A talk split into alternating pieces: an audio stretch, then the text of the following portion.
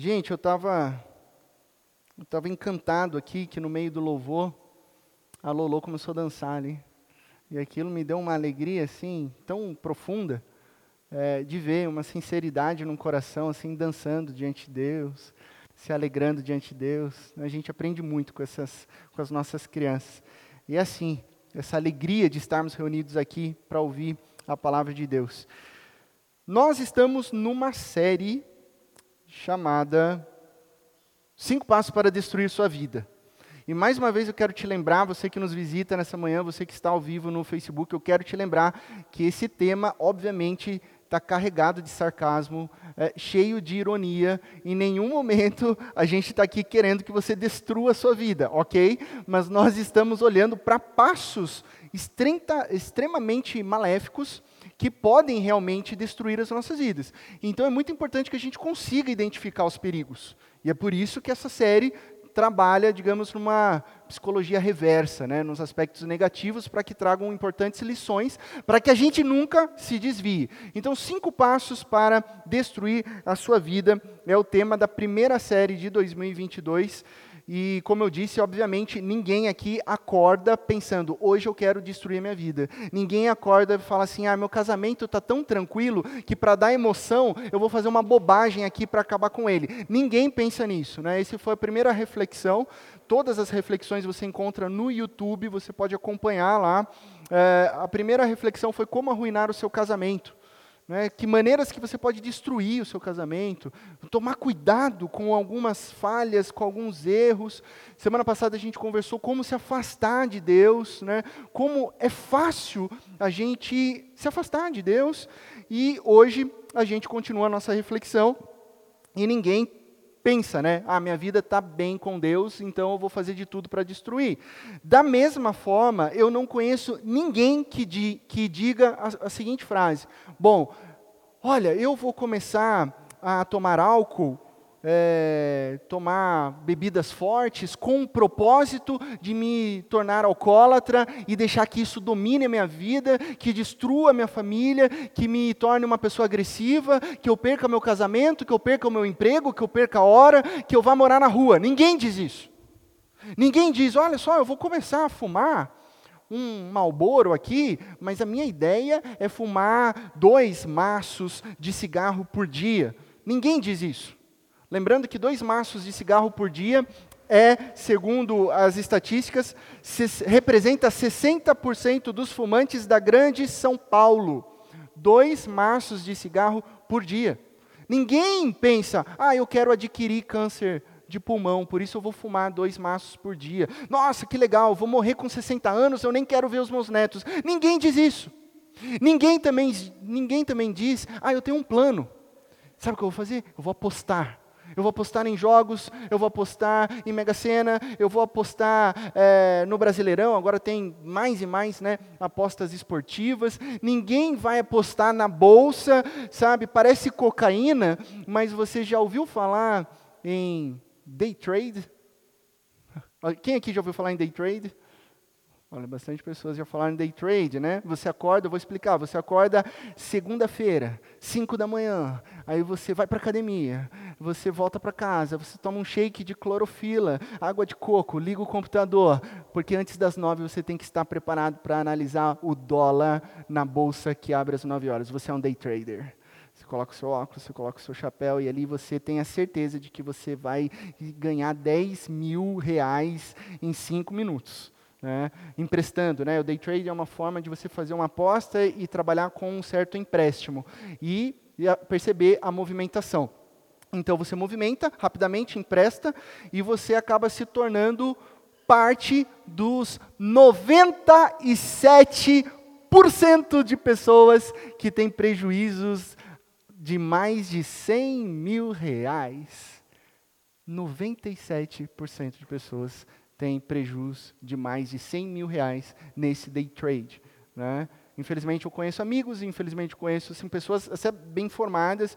Eu conheço um amigo que trabalhou a vida toda no banco, no banco, inteligentíssimo, e ele foi assim, digamos assim, fisgado por um coach de day trade.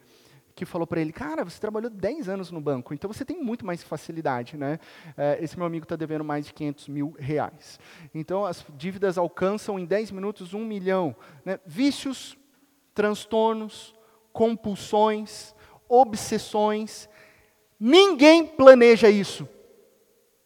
Ninguém fala, eu quero ter uma compulsão. Ninguém quer ter um transtorno.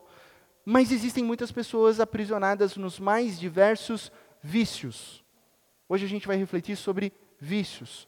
O tema da nossa reflexão é como sucumbir a um vício, como ceder, como cair, como ser pego num vício. O que acontece com as pessoas que cedem? O que acontece com as pessoas que caem e que são destruídas por vícios? E eu quero te convidar a você abrir a sua Bíblia num versículo chave para a nossa reflexão de hoje. Se você é old school, você abre a sua Bíblia ali. Se você já é um pouco moderno, tem a Bíblia instalada no seu celular, você pode é, acessar o seu celular com o aplicativo da Bíblia. Mas, de qualquer forma, o texto está projetado aqui. 1 Coríntios, capítulo 6, verso 12. Diz o seguinte, Tudo me é permitido, mas nem tudo convém. Tudo me é permitido, mas eu não deixarei que nada me domine. Interessante é que esse verso está na primeira pessoa, né? Uma reflexão para mim, para você. E eu acho que a gente pode dizer isso juntos. Vamos lá? Um, dois, três e tudo me é permitido, mas nem tudo convém. Tudo me é permitido, mas eu não deixarei que nada me domine. Vamos orar? Pai de amor, nós estamos diante da tua palavra, dependemos totalmente do Senhor, do teu Santo Espírito, para falar aos nossos corações por meio da tua palavra. Molda, transforma, em nome de Cristo Jesus que nós oramos. Amém. Tudo me é permitido. Há uma liberdade, uma liberdade total, que aí segue por um, uma conjunção adversativa, né? Mas, mas, nem tudo convém. Tudo é livre, mas você precisa estabelecer margens. Esse é o recado. Ok, você tem liberdade, mas é bom estabelecimento de margens.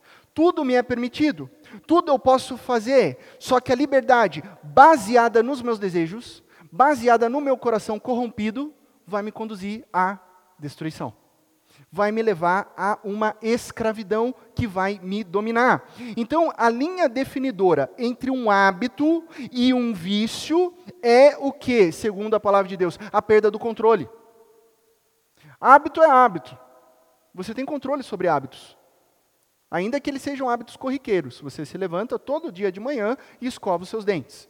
Ok, é um hábito, tornou-se um hábito, mas você controla esse hábito. É diferente do vício. O vício você não consegue controlar, o vício você não consegue parar, porque você se tornou escravo de algo que está te dominando. Então, sem controle, ok? Sem liberdade. Se não há controle, não há liberdade. É o que o psiquiatra Tax Cordaz, coordenador do programa de transtornos alimentares da nossa Universidade de São Paulo, a USP, trabalha também no Instituto de Psiquiatria. Ele diz o seguinte: toda e qualquer dependência representa uma perda de liberdade de escolha. Toda dependência anula a escolha, anula a sua liberdade. Se não há liberdade, há escravidão. Então, sucumbir a um vício, deixar que esse vício te domine, é você saber que você está perdendo a liberdade porque você está sendo dominado por algo. Então, quando o texto bíblico que nós acabamos de ler diz claramente para mim e para você, não deixe que nada te domine, o verbo grego é? a Bíblia, o Novo Testamento, foi escrita no antigo grego, o grego koiné. A palavrinha que aparece ali é exousiazo, que significa ter controle, ter poder, dominar algo dominar alguém. Então não deixe, Paulo está dizendo, que algo tenha controle sobre a sua vida. Paulo está trazendo, o apóstolo Paulo que escreveu 1 Coríntios, está trazendo um importante alerta para mim para você. Não deixe que nada controle a sua vida. Não deixe que alguém, não deixe que algo, não deixe que uma coisa determine, tenha poder para definir o que você vai fazer ou deixar de fazer para definir, inclusive, muitas vezes a sua existência, a sua identidade. Não deixe que nada faça isso, porque isso vai te escravizar. E é exatamente isso que o vício faz. Ele te domina. Existe um detalhe interessante na, na questão do vício, é que você consegue muitas vezes, e esse é um grande passo, tá? É um, é um grande passo para você ser liberto do vício, mas ainda assim você não está completamente liberto. É você ter a capacidade intelectual de saber que aquilo não te faz bem. Então você até sabe intelectualmente que você não deveria estar fazendo algo, que você não deveria estar pensando algo, que você não deveria estar consumindo algo, mas você acaba fazendo, porque você já está numa situação de dominação. Eu vou te dar alguns exemplos, para a gente deixar isso mais claro, mais objetivo, mais palpável. Compulsão alimentar. Você sabe o que deve comer. Você sabe o quanto comer. Você sabe o que presta. Você sabe o que não presta. Você sabe que tem coisas que vão fazer mal. Mas o que acontece? Você come duas caixas de amandita em 30 minutos. Você sabe que aquilo é só açúcar. Mas é a mandita. É uma caixa de bombom. Ai, não posso ver um bombom. Gente, tem uma briga lá em casa. Abrir meu coração aqui para vocês, confessar para vocês. Né? Minha esposa é uma formiguinha. Né? Cadê a digníssima esposa? Esposa? Aqui, esposa. É uma formiguinha. Só que ela tem controle. E eu sou um formigão sem controle. Então eu não posso ver, não posso ver chocolate. Daí ela fica brava, ela fala assim: eu, eu, eu abri um soufflé, comi dois quadradinhos e o soufflé não está mais lá, né? Aí você tem que vasculhar. Às vezes você encontra no meio do alface um bombom. Eu falo: ei galera, que isso? Está escondendo aqui, né? O que? Me falta às vezes controle. Eu sei que faz mal, mas eu preciso, então eu preciso parar. Eu preciso parar. Né? Outro transtorno, por exemplo, que acontece e acomete muito, aumentou na pandemia, é a oneomania. O que é onemania? Vamos traduzir? Transtorno dos compradores compulsivos aumentou muito na pandemia. Então você sabe intelectualmente que você não tem dinheiro suficiente, ok? Você sabe que intelectualmente, aqui mentalmente, que assim comprar aquilo não vai, não é necessário, que você não pode estourar o limite do cartão, mas ainda assim você gasta mais do que você recebe. Ainda assim você entra num cheque especial. Ainda assim você faz empréstimos para comprar coisas que você não precisa. Ai, eu fui no shopping. Ai, eu troquei de carro. Ai, eu... e você acabou fazendo. Você comprou. Houve um transtorno, uma compulsão. Dia 4 de outubro de 2021. Vou refrescar sua memória. 4 de outubro de 2021. 3 bilhões. Até eu olhei aqui, falei, bilhões, bilhões de usuários do Facebook. 2 bilhões do perfil de WhatsApps e 1,3 bilhões de perfis do Instagram ficaram num apagão de 7 horas. Alguém lembra disso? 4 de outubro? Ah, quem lembra é porque sentiu. Eu adoro essa pergunta, né? Eu sabia que você sentiu então, sentiu. Mas o que é sete horinhas sem, sem uma rede social? O que é sete horinhas sem um WhatsApp? Está tudo bem. Não está tudo bem para quem tem uma dependência tecnológica. Meu Deus, o meu perfil, e agora eu vou perder tudo. E aí, eu, eu tenho que. O WhatsApp não está funcionando, e corre lá para o Twitter para saber se alguém no Twitter comentou que caiu em casa ou caiu na casa de todo mundo. Dependência tecnológica. O psiquiatra Antônio Egídio Nardi, professor da URJ, UFRJ, professor titular do Instituto de Pesquisa também lá no Rio de Janeiro, ele diz o seguinte: olha só que interessante. Dizem que a internet é a nova cocaína. Prefiro dizer que é uma nova forma de prazer artificial. Ele está falando a mesma coisa, mas está falando sobre prazer, né? A sensação de ganhar uma curtida na rede social é tão boa que leva o indivíduo a querer mais. Compulsão. Daí que ganhar likes pode ser tão viciante quanto consumir drogas. Mesma linha. Por que tudo isso? Por que acontece isso com tantas pessoas. Pode estar acontecendo comigo, com você. Porque muitos de nós estamos dominados, escravizados sob o poder de algo, de alguma coisa. E por isso eu ouso te perguntar, você vai fazer essa reflexão hoje nessa manhã. O que tem te dominado? Faz um exercício de olhar para a sua vida. O que, que você considera na sua vida que é maior que você mesmo? Que você acha, você diz que pode largar a qualquer momento, mas na verdade você não vive sem, você não consegue desistir. Algo que influencia dominantemente a sua vida. O que, que é? E pode ser várias coisas. Uma das causas de destruição de casamento e corrupção da mente humana é o vício em pornografia. É o vício em pornografia. Além de ser algo que é um adultério, além de ser um adultério, além de ser um pecado, é algo também que corrompe a sua mente. Você idealiza uma ilusão, algo que não existe e nunca vai acontecer no casamento. Tem pessoas que são viciadas em remédios. Começou tomando um analgésico, um analgésico, começou tomando outro. Eu não consigo ficar sem durante o dia. Pessoas têm dificuldades, outras têm dificuldades com drogas ilícitas. Maconha, cocaína e tantas outras que a gente vê por aí. Tem gente que tem dificuldade com apostas apostas, literalmente apostando. NBA, jogo de brasileirão, tudo pela internet, gastando dinheiro. Redes sociais, tem pessoas que não conseguem viver sem olhar para a tela, sofrem se ficar sem a tela, sofrem se ficar sem o celular, ficam desesperadas se perderem o celular, onde está meu celular, onde está a minha tela. Jogos de computador, também é uma questão viciante. Hoje existe o, já existia o pay to play, agora existe o pay to win. Então existem jogos que são desenvolvidos para que você só consiga ganhar se você pôr dinheiro. Pay to win. Você nunca vai ganhar se você não pôr dinheiro. E mesmo que você ponha dinheiro, você recebe um pacote de sorteio. Você vai ter a sorte de ganhar alguma coisa boa ou não.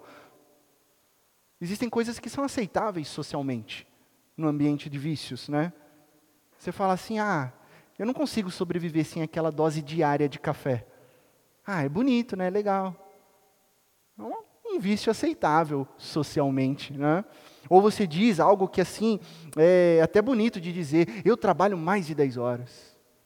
10 horas por dia trabalhando, eu sou um workaholic. Aí você está destruindo a sua família, você não está prestando atenção. Sua aparência, você se acha a pessoa fora do corpo ideal, mesmo você tendo 0,3, 0,4 de porcentagem de gordura, você não malha uma vez, você malha duas vezes ao dia, porque você está assim viciado nisso. Netflix, entretenimento, né? Netflix, que mal tem Netflix?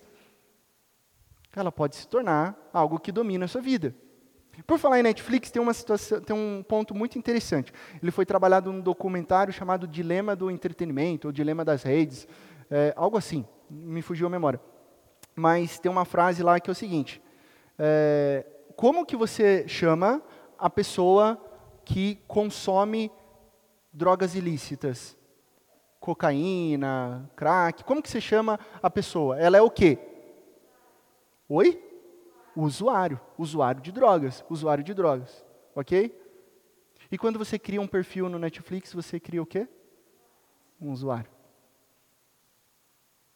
Usuário. Você tem quatro perfis de usuário. Usuário de Netflix. Então, são as duas indústrias que utilizam a palavra usuário: a indústria da droga e a indústria de streaming. E aí você fala assim, nossa, coincidência da indústria de streaming? não seja, não seja inocente, não há coincidências no mundo dos games, não há coincidências no mundo do streaming, é tudo pensado mesmo para que você seja um grande usuário da rede de streaming. Então, quando a gente identifica o vício, né, a gente dá um passo a gente consegue observar ali, consequentemente, o que acontece com o viciado. E aí, quando a gente identifica isso, nós estamos identificando, tudo que eu falei até aqui são sintomas, tá? Sintomas. O que, que é um sintoma? É um comportamento maléfico que vai prejudicar todas as áreas da nossa vida.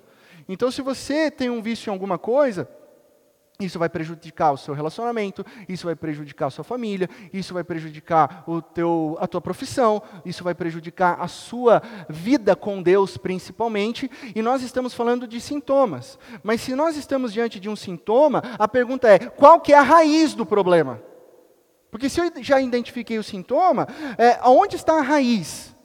Porque eu quero tratar a raiz. Porque quando você trata a raiz, aí você elimina os sintomas. E eu quero te dizer nessa manhã que a raiz do problema, e guarde isso no seu coração, a raiz do problema é a idolatria. Idolatria. Quando algo ou alguém tem domínio sobre as nossas vidas, nós estamos diante de um falso Deus. De um Deus falso. a quem nós nos rendemos e a quem a gente deixa controlar as nossas vidas. Então, permitir que algo, além de Deus, tenha influência, digamos assim, governadora nas nossas vidas, isso é idolatria. E quando essa coisa seja maléfica ou seja neutra, porque tem coisas que são neutras, mas que sendo mal utilizadas se tornam maléficas. Quando a gente deixa que isso controle o nosso caminhar, essa coisa se torna um falso Deus, no sentido de que a gente vive para Ele. A gente vive para ser satisfeito nesse falso Deus. Isaías 44, verso 13 a verso 20, é um texto poético, é um texto conhecido como a poesia que confronta os vícios. Porque olha só que interessante. Ele diz o seguinte: o carpinteiro, pensa num carpinteiro mesmo, isso é um texto poético. Um, um carpinteiro mede a madeira com uma linha, faz um esboço com um traçado, ele o modela toscamente com formões, marca com compassos, ele o faz na forma de homem, de um homem em toda a sua beleza, para que habite num santuário. Ele derruba cedros, talvez apanhe um cipreste ou ainda um carvalho. Ele o deixou crescer entre as árvores da floresta, ou plantou um pinheiro e a chuva o fez crescer. É combustível usado para queimar, madeira. Um pouco disso ele apanha e se aquece. Ele acende um fogo e assa um pão. Mas também, com esse objeto neutro, ele acaba modelando um falso Deus, que ele adora, faz uma imagem e se curva diante dela. Metade da madeira ele queima no fogo, sobre ela ele prepara sua refeição, assa a carne e come sua porção. Ele também se aquece e diz: Ah, estou aquecido, estou vendo o fogo. Do restante, ele faz um Deus, seu ídolo inclina-se diante desse Deus e o adora. Ora, ele diz: Salva-me, tu és o meu Deus. Olha a loucura. Ele usou a mesma madeira para queimar, fazer fogo, ele usou a mesma madeira para cozinhar. Agora, com essa mesma madeira, ele diz: Salva-me, oh meu Deus. Eles nada sabem, nada entendem, seus olhos estão tapados, não conseguem ver, as suas mentes estão fechadas, prisão, dominação, não conseguem entender. Ninguém para para pensar, ninguém tem o conhecimento ou entendimento para dizer. Metade dela usei como combustível, até mesmo assei pão sobre as suas brasas, assei carne, comi, fiz um churrasquinho. Faria algo eu repugnante com o que sobrou? Iria eu ajoelhar-me diante de um pedaço de madeira? Ele se alimenta de cinzas. Um coração iludido o desvia. Ele é incapaz de salvar a si mesmo ou de dizer: essa coisa na minha mão direita não é uma mentira. Olha a profundidade disso. Ele não consegue perceber. Esse celular na minha mão, que controla a minha vida, não é uma mentira. Não consegue perceber. Doido isso, né? Às vezes a gente faz igualzinho. A gente vai idolatrando coisas que prometem algo para mim e para você e que não são reais. Então a gente fica procurando em algo somente o que Deus pode fornecer. O que, que é idolatria? Idolatria é isso. Pode passar mais um. É o procurar em algo o que somente Deus pode fornecer. Você fica procurando em coisas. Comida não é ruim. Não é ruim. Mas você faz dela um Deus. Netflix não é ruim. Não estou aqui dizendo para você cancela Netflix, não assista. Não. Não estou dizendo isso. Não é ruim. Só que se você só encontra satisfação na vida lá, aí tem um problema. E as pessoas fazem disso. Um Deus. Ah, vou tomar um copo de cerveja. Não tem problema. A Bíblia diz para você não se embriagar. Mas não faça disso o seu Deus. Ah, vinho, salve-me. Ah, cerveja, salve-me. Porque essa semana foi terrível, foi um estresse. Eu não aguento mais, eu não tenho paz. Tudo que eu preciso é de uma cerveja para me dar paz. Opa, tem algo errado. Deus é o autor da paz. Em Cristo você encontra a paz que excede todo entendimento. E aí você acha que aquele copo vai te dar paz. Não vai te dar paz não vai te dar paz. Você esquece que Jesus dá uma paz muito maior do que todas as coisas, que excede todo entendimento. Ah, eu preciso gastar, eu preciso consumir shopping, é, roupas, sapatos, um carro novo, é, enfim, vou gastar, vou gastar, vou gastar, porque é lá que eu me sinto feliz, é lá que eu sinto vida, eu estou vivo, eu estou gastando. Não, você esquece que é em Cristo Jesus que você tem vida, E vida plena e vida abundante, você está trocando, você está fazendo do consumo o seu Deus. Ah, mas eu preciso colocar uma foto assim, uma foto assado no Instagram, eu preciso mudar minha foto do perfil e ver quantas pessoas vão curtir e vou ficar monitorando ali. Né? Existe uma expressão agora, né? não sei se você conhece, é, é biscoitar. Né? Você já ouviu falar isso nas redes sociais? Eu vou dar uma biscoitada. O que é uma, dar uma biscoitada? Você vai colocar uma foto que chama atenção com o intuito de você receber biscoitos, elogios, palmas. E aí você fica esperando. E se ninguém comentar, você fica triste. E se ninguém vê, você fica frustrado, você fica depressivo. E você fica esperando aplausos de pessoas que você nem conhece. De que você nem conhece. Sendo que o significado das nossas vidas está em Deus, é nele que nós vivemos, nele que nós existimos, nele que nós nos movemos. Então, idolatria é procurar algo em algo o que somente Deus pode fornecer. Então, eu vou te fazer uma pergunta sarcástica. Você quer se tornar um viciado? Você deseja ser um idólatra de carteirinha? Você quer ser escravo? Então eu vou te dar agora cinco dicas para você é, sucumbir a um vício e destruir a sua vida, ok? Agora ser bem irônico. Passo número um para você destruir a sua vida: não admita que você tem um problema. Não admita. Você vai fazer o oposto de Jeremias capítulo 3, verso 13, que diz: reconheça o seu pecado. Você se rebelou contra o Senhor, o seu Deus, e ofereceu os seus favores a deuses estranhos. Negue a realidade. Não importa o que aconteça, não importa o que as pessoas dizem, negue a realidade. Você não tem um problema. Você nega. Negue que você tem um ídolo, negue que você é um viciado, negue que você não está sendo controlado se 20 pessoas que te amam, se os familiares chegarem perto de você e falar: Ó, oh, você tem um problema nessa área, olha, você precisa tomar um cuidado nisso, olha, eu amo você e preciso dizer essa coisa difícil, não acredite neles, acredite no seu coração, diga que todos eles estão errados e que você está certo, porque ao negar um problema, você vai sim destruir a sua vida. Passo número dois, para estragar tudo: satisfaça todos os desejos carnais. Gálatas capítulo 5. Tudo que o seu corpo pedir, satisfaça. Isso aí. Uh, para cima. Vamos viver tudo que há para viver. Vamos nos permitir. Uhul, baby, curtir a vida. Seu corpo quer, dê. Seu corpo pede, faça. Por isso digo: vivam pelo Espírito, e de modo nenhum satisfarão os desejos da carne, pois a carne deseja o que é contrário ao Espírito, e o Espírito o que é contrário à carne. Eles estão em conflito um com o outro, de modo que vocês não fazem o que desejam. Então vou te dizer uma coisa muito importante aqui. Tem muito pregador nas mais diversas igrejas aí, que fala que depois que nós somos encontrados por Jesus, a vida se torna um mar de rosas. Errado. Agora estou falando a verdade, tá? Estou sendo bem sincero. Errado. Não caia nesse papo. Depois que nós somos encontrados por Jesus, a nossa vida entra numa guerra num conflito de sermos parecidos com Jesus versus o velho homem, ok? Há um conflito entre o, o meu desejo corrompido, quer fazer, versus uma vida guiada pelo Espírito Santo de Deus. E é claro que esse conflito não é fácil. Então, se você quer destruir a sua vida, se você quer se tornar um viciado, não brigue, renda-se como uma criança mimada que quer fazer tudo o que ela deseja. Seja um mimadão de Jesus, né? Seu corpo quer olhar para alguma coisa que não deve? Olhe. Seu corpo quer fumar algo? Fume. Seu corpo quer comer alguma coisa? Coma. Sua mente quer se alimentar de pornografia? Não bloqueie o seu computador.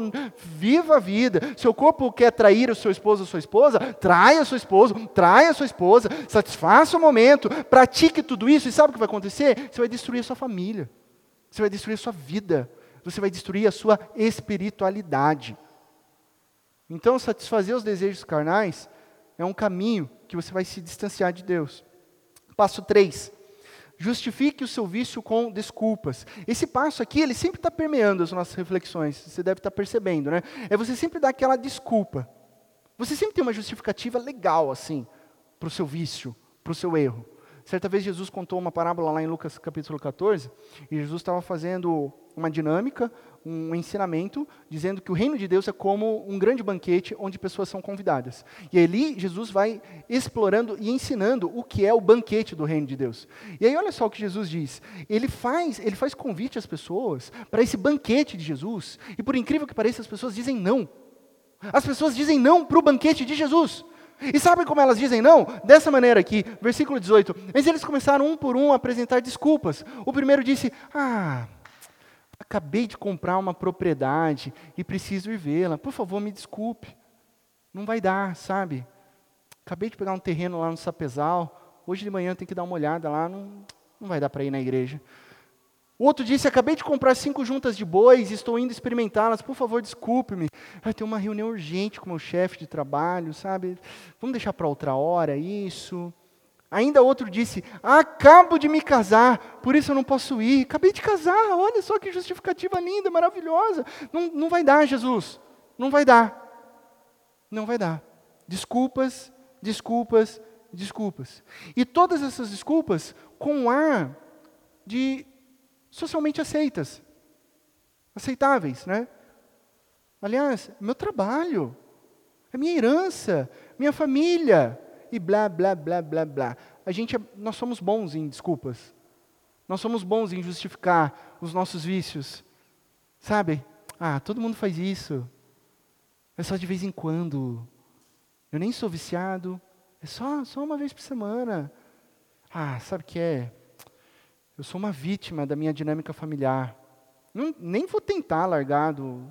Eu sou alcoólatra porque meu pai é alcoólatra, meu avô é alcoólatra, então deixa para lá, não vou nem tentar. Sabe o que é, pastor? Eu acabo traindo a minha esposa porque quando eu tinha 15 anos o meu pai me levou para uma casa de prostituição. Então foi dessa maneira que eu desenvolvi a vida, sabe? Então não tem como. Aí eu consumo. Eu acabo consumindo muito, sabe por quê? Ah, eu trabalhei o mês todo, né? Eu tenho direito. Então, eu mereço. É fruto do meu trabalho. A gente sempre tem uma desculpa. Uma justificativa. Continue justificando. E continue destruindo a sua vida. Tá? Essas desculpas destroem a sua vida. Passo 4. Mantenha seu vício em segredo. Não conte para ninguém. É seu. Né? Faça o oposto do que Provérbios. Olha só que Provérbios diz para mim e para você. Quem esconde os seus pecados não prospera. Então fique escondendo. Mas quem os confessa e os abandona encontra misericórdia, mudança de vida, restauração, vida nova. Então faça o oposto, fique escondendo. Afinal, o pecado ele cresce melhor no escuro. Não deixe que seu esposo descubra o que, que você faz. Não conte para os seus pais. Não abra para ninguém. Se você contar para alguém que te ama, poxa, essa pessoa vai te confrontar. Então você vai ficar incomodado. Então esconda, esconda e acabe com a sua vida. Passo 5. Dependa do seu próprio poder. Esse é um clássico, né? Esqueça do poder de Deus. Confie só no seu coração. O seu coração é enganoso. Todo mundo que confia no seu próprio coração nunca se arrepende, né? Até parece. O que eu mais ouço é, pastor, eu segui meu coração e me arrebentei. A pessoa pergunta para mim, eu confiei no meu coração e deu errado. Eu falo, é claro. A gente não pode confiar no nosso coração, nosso coração é enganoso. A gente tem que confiar no dono do nosso coração e não no nosso coração. Então, essa dica aqui é, faz com que você viva uma, uma vida autônoma. Então, esses são cinco passos para você sucumbir a um vício. E que bom que acabou esses cinco passos. Que é difícil falar o oposto, sabe, do que a gente acredita. Então, até aqui da pregação, a gente chega esgotado. Semana passada, um jovem perguntou aí para mim, assim, nossa, pastor, a mensagem semana passada foi legal, hein? Bateu forte, né? É, falei assim, é, foi difícil, né? O pessoal, a juventude monta aquelas figurinhas do Instagram, sabe? Você recebe aquelas figurinhas? Aí, tinha uma figurinha que eu recebi que é de um lutador de MMA, ele estava todo inchado, assim, olho inchado, boca cortada, assim. Aí embaixo uma frase, assim, pregação foi benção, pastor. Né? Tá tudo assim, né? Aí eu falei assim, mas... Aí eu falei para esse jovem, é super difícil pregar, porque a gente está tá se mostrando cinco passos sarcásticos, né? de algo que nós sabemos que é prejudicial e de algo que acontece com muita gente. Então, é como se domingo a domingo, essa mensagem não é dura só para vocês, essa mensagem é dura para mim, porque ela tem que fazer sentido primeiro ao meu coração, senão eu não posso trazer aqui para vocês, mas é como se eu estivesse arranhando uma lousa negra assim com a unha, né? Todo domingo, assim, oh, isso dói, isso machuca, isso está me mexendo comigo. Por isso que agora eu quero deixar de lado né, todo o sarcasmo e eu quero agora te dar a resposta bíblica. Ok? A resposta bíblica para a gente não ter a nossa vida destruída por causa de vício algum. 2 Coríntios, capítulo 10, verso 3, verso 5. Pois, embora vivamos como homens, significa que a gente tem desafios diários, lutas diárias, não lutamos segundo os padrões humanos. A gente não vai usar as mesmas armas, ok? As armas com as quais lutamos não são humanas, ao contrário, são poderosas em Deus. Poderosas em Deus para destruir fortalezas. Destruímos argumentos e toda pretensão que se levanta contra o conhecimento de Deus, e levamos cativo todo pensamento para torná-lo obediente a Cristo Jesus. Não lutamos segundo os padrões humanos. As nossas armas são duas armas básicas: leitura da Bíblia e oração. Essas são as nossas armas. Armas que o texto bíblico diz que são poderosas em Deus para destruir todas as fortalezas. E essa expressão, poderosas em Deus, vem do grego dinatos, que é a mesma raiz de uma palavra conhecida nossa, dinamite. Dinamite vem de dinatos. Dinatos. Explosão. Bum. As armas poderosas em Deus explodem como dinamite toda fortaleza, toda prisão, todo castelo que te aprisiona, toda estrutura de crença que te faz escravos, ela é destruída pelo poder da palavra de Deus. Então, quando nós somos dominados por um vício, nós estamos presos, presos numa ilusão, como disse o profeta Isaías. A gente não consegue enxergar, nós estamos presos numa mentira. Então as armas de Deus, a Bíblia e a oração, é poderosas para destruir, explodir essa prisão de mentiras. Tá, pastor? Então como que a gente faz isso na prática? Eu quero que isso seja quebrado na minha vida, eu quero que isso seja quebrado na vida do meu marido, eu quero que isso seja quebrado na vida dos meus filhos. Quais passos a gente pode dar? E aí a gente vai pegar os argumentos anteriores e vamos pensar: destruímos argumentos e toda pretensão que se levanta contra o conhecimento de Deus e levamos cativo todo o pensamento, tornando obediente a Cristo Jesus. Então o primeiro passo é: sempre que o vício tentar negar que você tem um problema, você quer esconder, o primeiro passo é admita, você tem um problema. Fala, sim, eu tenho. Sim, eu sou fraco. Sim, eu sou vulnerável. Por quê? Para que, quando você confesse a sua fraqueza, o poder de Cristo Jesus repouse sobre você, repouse sobre mim. Pois quando eu sou fraco, é que eu sou forte porque aí é o poder de Jesus atuando na minha vida e na sua vida. Então reconheça, admita, eu tenho um problema e Cristo Jesus vai moldar a minha vida. Substitua a mentira pela verdade. Todas as vezes que o seu corpo, né, a sua mente desejar as obras da carne, lá que Paulo condena em Gálatas 5, diga não Levante-se e diga: Não, eu fui crucificado com Cristo. Assim já não sou eu quem vive, mas, segundo Gálatas capítulo 2, verso 20, Cristo Jesus vive em mim. É Cristo que vive em mim. A gente vai vacilar, a gente vai errar, claro que vamos, mas é Cristo Jesus que vive em nós. Nós vamos nos levantar e nos tornar cada vez mais parecidos com Cristo Jesus, sempre lutando para viver como Cristo viveu. Sempre que surgir a tentação das desculpas e justificativas para o seu vício, sabe? Aquela culpa, vergonha, tentando te aprisionar mais e mais, dizendo que você nunca vai mudar, dizendo que você não vai conseguir, dizendo que é melhor você guardar um segredo e você continuar justificando. Lembre-se de Filipenses capítulo 4, verso 13: Tudo posso naquele que me fortalece. Você pode sim vencer o seu vício no poder de Cristo Jesus, naquele que te fortalece. Não há nada impossível para Cristo Jesus. Não tem vício que não possa ser curado pelo poder de Cristo Jesus. Então pare de justificar, pare de dar desculpas. Se você luta guardando um segredo, e você está vendo isso destruir a tua família, está vendo isso destruir o teu trabalho, está vendo isso destruir o teu casamento, para de guardar segredo. Confesse o seu pecado diante de alguém maduro, cristão, que possa orar com e por você. Tiago, capítulo 5, verso 16 diz: Confessem os seus pecados uns aos outros e orem uns pelos outros para o quê? Para o quê? Para vocês serem curados. curados, quando a gente confessa, quando a gente compartilha, quando eu sei que você está orando por mim, quando você sabe que eu estou orando por você, há cura, a ministração da cura nas nossas vidas, porque a oração de um justo é poderosa, ela é eficaz. Viva na dependência do poder de Cristo Jesus. Lembre-se a cada dia, a cada manhã, né? Quem, quem, quem passa por situação de luta contra o vício sabe que precisa diariamente da graça de Jesus. Não é um pacote assim que vai resolver hoje na sua vida. Não, é dia a dia.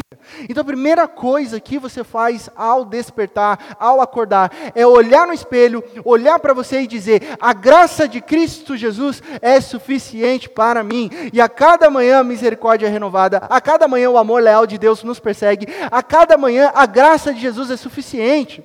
Então você para de tentar encontrar sentido na, na vida, nas coisas, nas pessoas, em posses, em vícios e entretenimento, e aí você começa a compreender que a cada dia você é amado e amada por Deus, e que Deus derrama a graça restauradora, a graça que fortalece na minha vida e na sua vida, e que é tudo o que você precisa.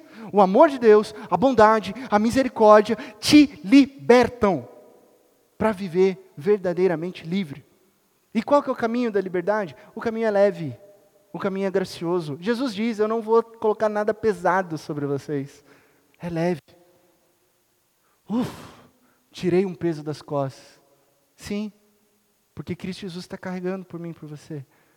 Ele diz: caminhem comigo, aprendam comigo tudo o que você está procurando, tudo o que nós necessitamos, o buraco existencial no meu coração e no seu coração, só é preenchido por Cristo Jesus, que viveu por mim, que viveu por você, morreu por nós na cruz e ressuscitou. Eu quero terminar com ali está lições, mas é uma lição, uma lição prática para a vida. A gente vai chamar de princípio de Davi. Lembra da história? Davi e Golias? Davi 14 anos, no máximo 14 anos, 13, 14 anos, pastor de ovelhas, o menor dos irmãos. O pai dele mal contava ele, falou assim: ah, tem um caçulinho ali, tem um rapazinho ali chamado Davi, né, e que vai enfrentar um gigante filisteu de mais de dois metros, o qual todo o povo de Israel tinha medo. E você conhece a história, você sabe que Davi derrota Golias. E todos diziam: Inclusive o rei da época, o rei Saul, falou assim: Cara, Davi, você não consegue nem sustentar um, uma armadura. E todos olhavam para Davi e falavam: Você é pequeno demais para vencer. Davi, você é pequeno demais para vencer. Davi, você é muito pequeno, você não vai vencer. Aí Davi é o único que olha para cima e pensa: Só que eu não acho que ele seja grande demais para perder. Esse é o princípio de Davi. As pessoas dizem, talvez você diga para você mesmo que você acha que você é pequeno demais para vencer, mas o que a Bíblia diz é: não há nada que seja grande demais para ser derrubado. Davi estava literalmente diante de um problema. Davi sabia de suas condições. Davi sabia do tamanho dele, Davi sabia da sua idade, Davi sabia do seu desafio. Mas o que Davi fez foi algo incrível. Ele olhou para aquele gigante não a partir das suas forças, ele olhou para Golias não a partir de armas. Ele olhou para Golias a partir do relacionamento que ele tinha, Davi, com Deus. Então, quando ele olha para aquele gigante, Davi não está olhando para aquele gigante, Davi está olhando para os céus. De onde vem o nosso socorro? Onde está o nosso Deus? E aí Davi vira para todo mundo e fala: Quem é esse? Quem é esse Golias para desafiar o meu Deus, o Deus poderoso e vivo. Essa é a frase de Davi registrada, 1 Samuel capítulo 17. Quem é esse para desafiar o Deus vivo e poderoso? E a partir dessa declaração, Davi derruba o gigante. O que, que a gente aprende com isso? A maneira como a gente vai enfrentar os nossos vícios. Aqui e agora. Eles são grandes, e você sabe disso mas eles não são maiores do que o nosso Deus. Eles não são maiores do que o nosso Deus. Olhe para o que te domina. Olhe para aquilo que você tem lutado, talvez meses, talvez anos, talvez décadas, e você vai dizer: Ei, vício, O que, que você é diante do meu Deus? Quem é você para me dominar? Que bebida, que Facebook, que dinheiro, o que, que algo pode oferecer que o meu Deus não pode oferecer de maneira melhor e mais abundante? Hoje é o dia em que você diz não para os seus vícios. Hoje é o dia que você diz que nada é tão grande que não possa ser derrubado por Deus, o nosso Senhor, o nosso Salvador. Hoje é o dia em que você deixa de lado uma vida de ilusão para viver o que é real. Eu sei que isso é difícil. Por isso esse passo tem que ser dado por você. Essa é a responsabilidade. Deus ele é soberano, mas ele não anula a nossa responsabilidade no caminhar diário, ok?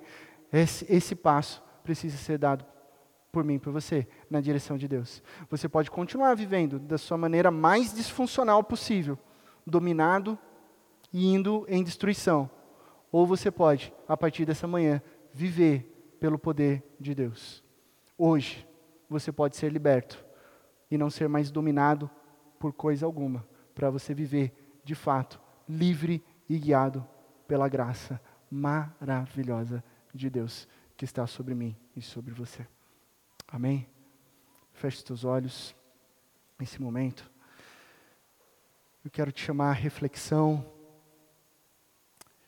Talvez esse seja o momento de você nomear o seu vício, de você confessar o seu pecado diante de Deus e de dizer: Deus, o Senhor é maior do que os meus vícios. Deus, nessa manhã, eu não deixarei mais ser dominado por nada. Eu quero viver debaixo da tua graça libertadora. Vem, liberta-me, guia, transforma. Você não é um viciado, você não é uma viciada. Você é um filho, uma filha amado e amada por Deus. Hoje liberto pelo sangue e pelo poder de Cristo Jesus. Pai de amor, nós estamos aqui diante da tua presença, Deus. Ó Deus, só teu Santo Espírito sabe o quanto pessoas têm desafios diários contra vícios. O quanto essa mensagem ela é poderosa para moldar os nossos corações aqui nessa manhã. Eu peço, Deus, que hoje haja transformação de vida para honra e glória do teu nome. Que a partir dessa manhã nós sabemos que vidas foram transformadas aqui, para honra e glória do Seu nome. Que Cristo Jesus veio para trazer libertação, que Cristo Jesus é o nosso resgate, Ele é, a, Ele é a resposta do Senhor. Obrigado porque nós não somos mais escravos, nós não somos mais distantes, nós não somos mais servos, nós somos amigos, nós somos filhos, nós somos filhas, nós estamos dentro de um relacionamento amoroso. Porque Cristo Jesus nos liberta. Cristo Jesus nos purifica.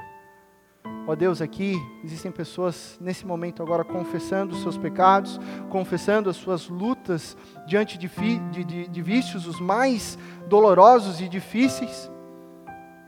E aqui nós declaramos que nós cremos na tua palavra, que diz que nós, quando confessamos os nossos pecados, o Senhor é fiel e justo para nos perdoar e nos purificar de toda injustiça. Obrigado, Jesus, pelo teu sangue derramado na cruz que nos purifica, nos lava, nos faz mais alvos do que a neve. Obrigado porque agora a tua graça restauradora tem sido derramada em pessoas aqui nesse momento, que estão sentindo o poder do teu Santo Espírito, que se rendem ao senhorio de Cristo Jesus. Se você nessa manhã encontrou, foi encontrado pelo amor de Cristo Jesus, eu te convido a estar comigo nessa oração. Pai de amor, eu reconheço que o Senhor é real, que o Senhor me ama, que o Senhor fez todas as coisas de maneira perfeita e que nós estragamos tudo. Nós decidimos viver uma vida autônoma do Senhor, mas ainda assim, por tamanha misericórdia, tamanha justiça, tamanha graça, o Senhor enviou seu filho para morrer no nosso lugar. Teu filho morreu e ressuscitou no terceiro dia. E hoje nós aceitamos o governo e o senhorio dele sobre nós. Obrigado porque o Senhor me chamou nessa manhã, obrigado porque o Senhor tem chamado pessoas aqui nessa manhã. para uma vida nova, onde a partir de hoje eu sou nova criatura. Em Cristo Jesus, essa é a minha oração. Amém, amém, amém.